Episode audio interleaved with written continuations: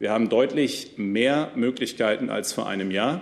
Wir haben vor Beginn der Reisezeit klare Regeln. Wir haben ein breites Testangebot und breite Testmöglichkeiten. Und wir haben übrigens noch etwas. Wir haben die Impfung. News Junkies. Was du heute wissen musst. Ein Podcast von Inforadio. Wir lieben das Warum. Es ist Sommer, es sind Ferien. Viele verreisen und treffen sich endlich wieder mit Freunden. Aber es gibt mahnende Stimmen, die sagen, die Delta-Variante des Coronavirus ist ein Problem und es könnte im Herbst eine vierte Welle kommen. Ja, da bekomme ich ehrlich gesagt ein Déjà-vu. Letzten Sommer war das ja ganz genauso. Alle waren euphorisch und dann wurde es im Herbst und Winter wieder richtig schlimm mit Corona. Was ist in diesem Sommer anders als im letzten? Das fragen wir uns im News Junkies Wochen Zusammenfassungs Sommer Spezial. Das könnt ihr genauso abonnieren wie immer, zum Beispiel bei Spotify oder überall da, wo es Podcasts gibt. Und Special Guest ist heute Jörg Poppendiek aus der Inforadio-Redaktion. Und Aurelie Winker. Hi. Der aktuelle Deutschland-Trend zeigt, Rund zwei Drittel der Befragten machen sich Sorgen wegen der neuen Varianten des Coronavirus. Und damit stecken wir schon mittendrin in der Frage, was ist in diesem Sommer in puncto Corona eigentlich anders als im letzten? Genau, denn im Sommer vergangenen Jahres haben wir uns noch nicht mit Mutationen rumschlagen müssen. Ja, das ist ein Jahr später jetzt anders. Mittlerweile sind die Mutationen das beherrschende Thema eigentlich. Nur mal zur Erinnerung, Ende des vergangenen Jahres ist in Deutschland, zumindest in einem Test, eine Corona-Mutation nachgewiesen worden. Damals war das die Mutation B117. Die wurde ja zuerst in Großbritannien nachgewiesen und mittlerweile ist es so, dass die Weltgesundheitsorganisation dazu übergegangen ist, die Mutationen mit Buchstaben des griechischen Alphabets zu bezeichnen. Ja, genau. So soll ja eben verhindert werden, dass Länder stigmatisiert werden.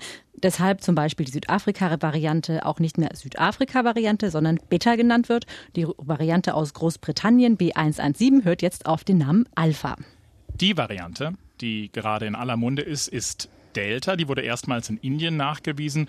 Und wir haben bei den News Junkies bereits mehrfach über diese Variante gesprochen. Deshalb nur kurz gesichert ist bisher, dass Delta einfacher übertragbar ist als Alpha. Aktuelle Schätzungen zufolge ist die Mutante etwa 40 bis 80 Prozent ansteckender. Ja, und allein das macht ja Delta eigentlich schon gefährlicher und schwerer zu kontrollieren. Erste, noch mit großer Vorsicht allerdings zu genießende Hinweise gibt es auch darauf, dass Delta ungeimpfte, die sich infizieren, schwerer krank machen könnte. Da gibt es bereits mehrere Untersuchungen und Analysen, aber das passiert alles gerade so schnell, da kommt die Wissenschaft kaum hinterher. Ähm, wo wir über das Ansteckungstempo gesprochen haben. Vor ein paar Wochen hieß es noch, es ist klar, dass Delta auch bald in Deutschland dominieren wird. Wahrscheinlich sei der Herbst. Das hat man mittlerweile aber wieder kassiert. In dieser Woche hat sich Gesundheitsminister Jens Spahn zu Delta so geäußert. Ich gehe davon aus, dass wir noch im Juli sehen werden, dass Delta auch bei uns über 70, 80 Prozent der Infektionen ausmacht, die erfolgen. Wir vergleichen ja heute so ein wenig diesen Corona-Sommer mit dem vergangenen Corona-Sommer.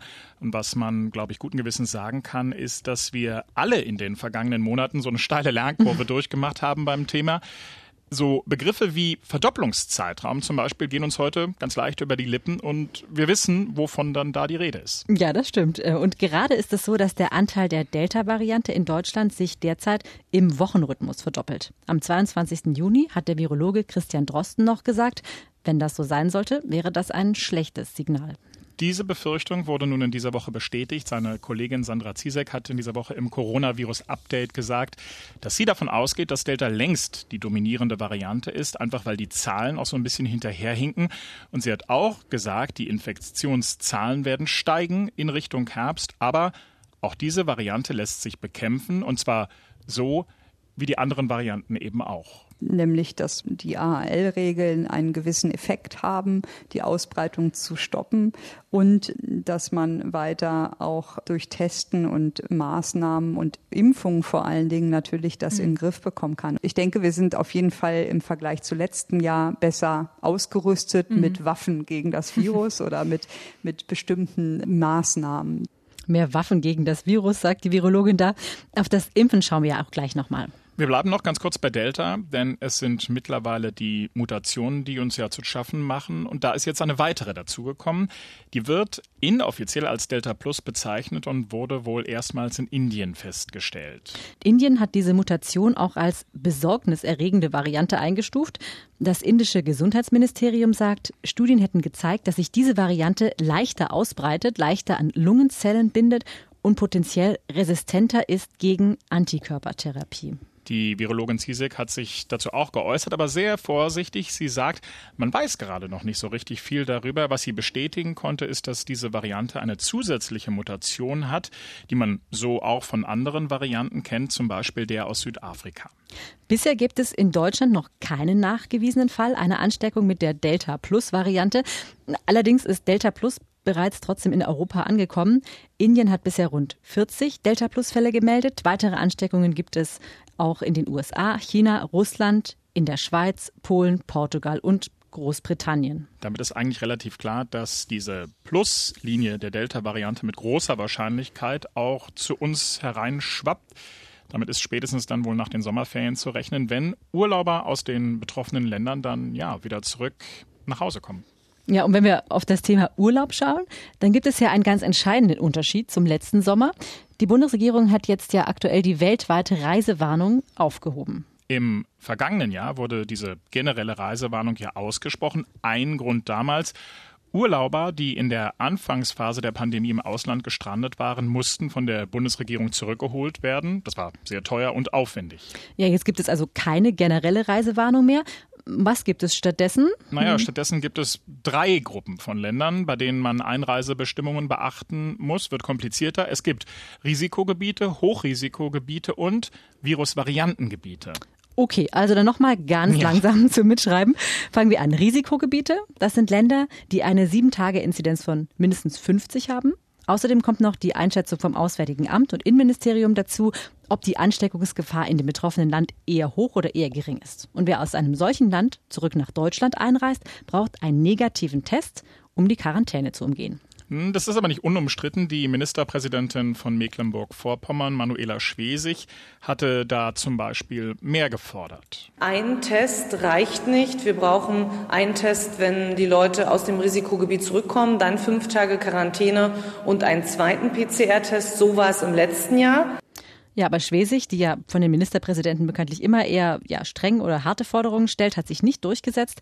Dieser Test nach fünf Tagen, den gibt es allerdings schon, allerdings bei Hochinzidenzgebieten. Und das sind Staaten mit einer sieben Tage Inzidenz von mehr als 200. Und wer aus, aus einem Hochinzidenzgebiet kommt, muss eben mindestens Tag, fünf Tage in Quarantäne und kann sich dann freitesten lassen. Was im Moment wohl am meisten umstritten ist, sind die sogenannten Virusvariantengebiete. Das ist die dritte Gruppe von Ländern. Als Virusvariantengebiet wird ein Land eingestuft, wenn sich dort Virusvarianten ausbreiten, die in Deutschland bisher nur selten auftauchen und die als gefährlich eingestuft werden.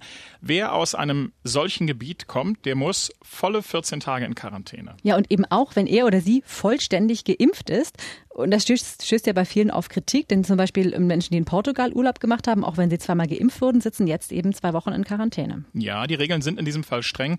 Kanzleramtsminister Helge Braun hat diese Woche auch betont, dass für diese Virusvariantengebiete Deutschland innerhalb der EU besonders scharfe Regeln habe. Und er findet das auch richtig so. Unser Schwachpunkt ist, dass andere Länder in Europa die nicht auch haben, sodass also auch Einträge über Pendler und anderes immer wieder möglich sind. Und da sind wir hoch alarmiert und deshalb deshalb, wo immer es äh, auch in unserer Nachbarschaft hohe Vari Delta-Varianten gibt, hat auch das Innenministerium ja gesagt, dass sie bereit sind zu Schleierfahndungsmaßnahmen. Also Helge Braun kann sich Schleierfahndungen an den Grenzen vorstellen, verdachtsunabhängige Stichproben also, ob die Regeln eingehalten werden.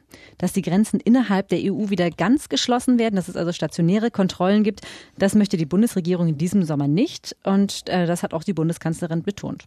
Aber schauen wir nochmal auf diese Virusvariantengebiete. Vor allem Großbritannien und Portugal sind wegen der hohen Ausbreitung von Delta zu solchen Gebieten erklärt worden. Aber bei uns wird doch aller Voraussicht nach diese Variante auch bald dominant sein oder sie ist es schon. Wir haben ja gerade schon drüber gesprochen. Ja, genau. Und deswegen sagt Bundesgesundheitsminister Spahn oder denkt laut darüber nach, ähm, dass er sagt, wenn in Deutschland eben Delta dominiert, dann macht es eigentlich keinen Sinn mehr, Staaten zu Virusvariantengebieten zu erklären, wo die gleiche Variante dominiert. Hm, aber auch da gibt es, wie so häufig äh, beim Thema Corona, verschiedene Meinungen. Ja. Der Virologe Martin Stürmer hat im Inforadio gesagt, der Unterschied zu Großbritannien und Portugal sei, dass dort die Zahlen insgesamt eben auch höher seien. Ich würde trotzdem bei den Reisebeschränkungen bleiben, weil ich eben nicht möchte, dass die Absolutzahl steigt. Wenn ich natürlich selber im Land wieder ein Infektionsgeschehen habe, was, was deutlich ansteigend ist, dann kann ich mir im Prinzip die Abschottung von anderen Ländern äh, mehr oder weniger sparen. Ja, und dieses niedrige Niveau, diese niedrigen Zahlen sollte man eben nutzen, um beim Impfen voranzukommen. Denn Riesenunterschied zum letzten Jahr. Wir haben ja mehrere Impfstoffe gegen Covid-19. Für Donnerstag, den 1.7., gibt das Robert-Koch-Institut an, dass rund 46 Millionen Menschen in Deutschland einfach geimpft sind und rund 31 Millionen zweifach. Das ist ja bei Delta besonders wichtig, wie wir wissen. Das ist ja auch so ein bisschen ein Wettrennen. Was geht schneller, das Impfen oder die Ausbreitung mhm, von genau. Delta? Und der Immunologe Professor Carsten Watzel, der war da Anfang der Woche im ZDF im Interview und gar nicht so pessimistisch. Also wir müssen möglichst viele Leute natürlich vollständig impfen, aber wir haben damit auch noch etwas Zeit. Also wenn wir mit dem Tempo weitermachen, wären wir ungefähr im September durch. Wenn wir jetzt noch mehr Impfstoff haben, kann das auch schon früher sein. Ja, eine Frage beim Impfen ist auch, wer sollte uns eigentlich impfen? Der Hausarzt oder die Impfzentren? Berlins Gesundheitssenatorin hat diese Woche gesagt, die Impfzentren hier bei uns sollten nach dem 30.09., das ist so ein Stichtag gewesen, nicht vollständig geschlossen werden. Wo wir bei unterschiedlichen oder verschiedenen Meinungen waren. Die Kassenärztliche Vereinigung Berlin, die kritisiert das. Das Argument, die Impfzentren sind zu teuer. Peter Felling ist selbst Hausarzt und der ärztliche Leiter der Berliner Impfzentren. Er hat im Inforadio gesagt, die Impfzentren sollten länger offen bleiben, obwohl sie Nachteile hätten. Wir haben ja einmal in den Impfzentren richtig große Logistik der engen Räume, in Anführungszeichen, der Impfstraßen und so weiter. Das ist sicherlich ein Nachteil. Andererseits kann man mit diesen Impfstraßen hervorragend arbeiten und ja eigentlich auch 24 Stunden lang. In Berlin war ja zum Beispiel der Plan, zwei Impfzentren stehen zu lassen, aber im Moment nicht zu nutzen. Das halte ich für einen guten Weg. Die Frage ist ja, brauchen wir die dritte Impfung? Wie wollen wir die anbieten? Und ich denke, wenn wir für alle anbieten, was ich gar nicht so unlogisch fände, dann brauchen wir auch die Impfzentren. Empfehlungen dazu, also ob eine dritte Impfung nötig ist, die gibt es noch nicht. Da wartet die Ständige Impfkommission auf Daten. Aber es gibt Erkenntnisse dazu, mit welchem Impfstoff man sich impfen lassen sollte. Und da habe ich schon wieder ein neues Wort gelernt. Kreuzimpfung. Das heißt konkret, wer bei seiner ersten Covid-19-Impfung AstraZeneca bekommen hat, sollte als zweite Dosis einen mRNA-Impfstoff erhalten. Ja, und wir lassen das nochmal vom Experten erklären. Mhm. Martin Terhardt ist Mitglied der STIKO, also der Ständigen Impfkommission, und hat das hier im Inforadio so erklärt. Wir wissen aus verschiedenen Untersuchungen in Europa, dass dieses Schema mit den zwei verschiedenen Impfstoffen eine bessere Immunantwort, das heißt einen besseren Immunschutz, zumindest in Laboruntersuchungen nachgewiesen hat, als wenn man zweimal Avaxevria von AstraZeneca impft. Also, wenn ich AstraZeneca bekommen habe, sollte ich am besten, also als zweites, BioNTech oder Moderna nehmen? Ja, nächstes riesiges Thema ist ja, es könnten auch mehr Kinder und Jugendliche geimpft mhm. werden. Das ist ja in Deutschland seit einem Monat möglich. Aber da gibt es ja eine wahnsinnig emotional geführte Debatte. Ja, wir bleiben bei den verschiedenen Meinungen. Das liegt daran, dass die Ständige Impfkommission vor einigen Wochen keine generelle Empfehlung ausgesprochen hat, dass sich Kinder ab zwölf Jahren impfen lassen sollen. Die STIKO sagt, nur Kinder mit bestimmten Vorerkrankungen, also wie Adipositas, angeborene oder erworbene Immundefizienz oder Herzfehler, die sollen sich impfen lassen. Ja, und einige Politiker finden das nicht gut und kritisieren mehr oder minder deutlich die STIKO für ihr Agieren in der Frage. Zum Beispiel Michael Müller, Berlins regierender Bürgermeister, oder auch Niedersachsens Wissenschaftsminister Björn Tümmler. Er sagt, dass er die Skepsis der STIKO nicht nachvollziehen kann die argumentiert ja, dass die Datenbasis einfach noch zu gering ist in dem Fall. Martin Terhardt hat sich angesichts solcher Forderungen im Inforadio fassungslos gezeigt. Er war verwundert darüber, dass viele Politiker wissenschaftliche Daten nahezu ignorieren. Und er hat auch darauf verwiesen, dass Kinder und Jugendliche ja sich zwar infizieren, aber selten erkranken, selten in Krankenhäuser eingewiesen werden müssen und noch seltener auf Intensivstationen verlegt werden müssen. Sodass wir sagen können, man kann das noch tolerieren, dass man sie noch nicht sofort impft. Denn das, was wir noch nicht gut genug wissen, ist halt die Risiken von seltenen Komplikationen dieser Impfung in diesem Alter. Und was wir jetzt seit einer Woche wissen, aus den USA, wo ja schon seit sieben Wochen geimpft wird, ungefähr sechs Millionen Jugendliche geimpft wurden, dass es durchaus seltene Komplikationen geben kann in Form der Herzmuskelentzündungen, gerade in der jüngeren Altersgruppe, vor allen Dingen bei Jungs. Und da wir dieses Risiko jetzt besser einschätzen können, aber noch nicht abschließend einschätzen können, haben wir im Moment noch keine Veranlassung, unsere Empfehlung zu ändern. Also da wird sich jetzt erstmal noch nichts ändern. Äh, trotzdem, wer will, kann ja sein kind, kind impfen lassen. Es gibt ja auch viele, die dringend mit Blick auf den Herbst und die Delta-Variante dazu raten. Ich glaube, man kann guten Gewissens zusammenfassend sagen, wir sind weiter im Vergleich zum mhm. Corona-Sommer 2020. Neue Probleme sind allerdings dazugekommen, wie die Varianten. Und einige Themen sind einfach geblieben, wie beispielsweise das Reisen und damit die Verbreitung des Virus und zum Beispiel auch so ein bisschen, wie geht es quasi nach den Sommerferien weiter. Ja, genau, zum Beispiel mit Blick auf die Schulen, das wird uns dann bestimmt mhm. auch beschäftigen.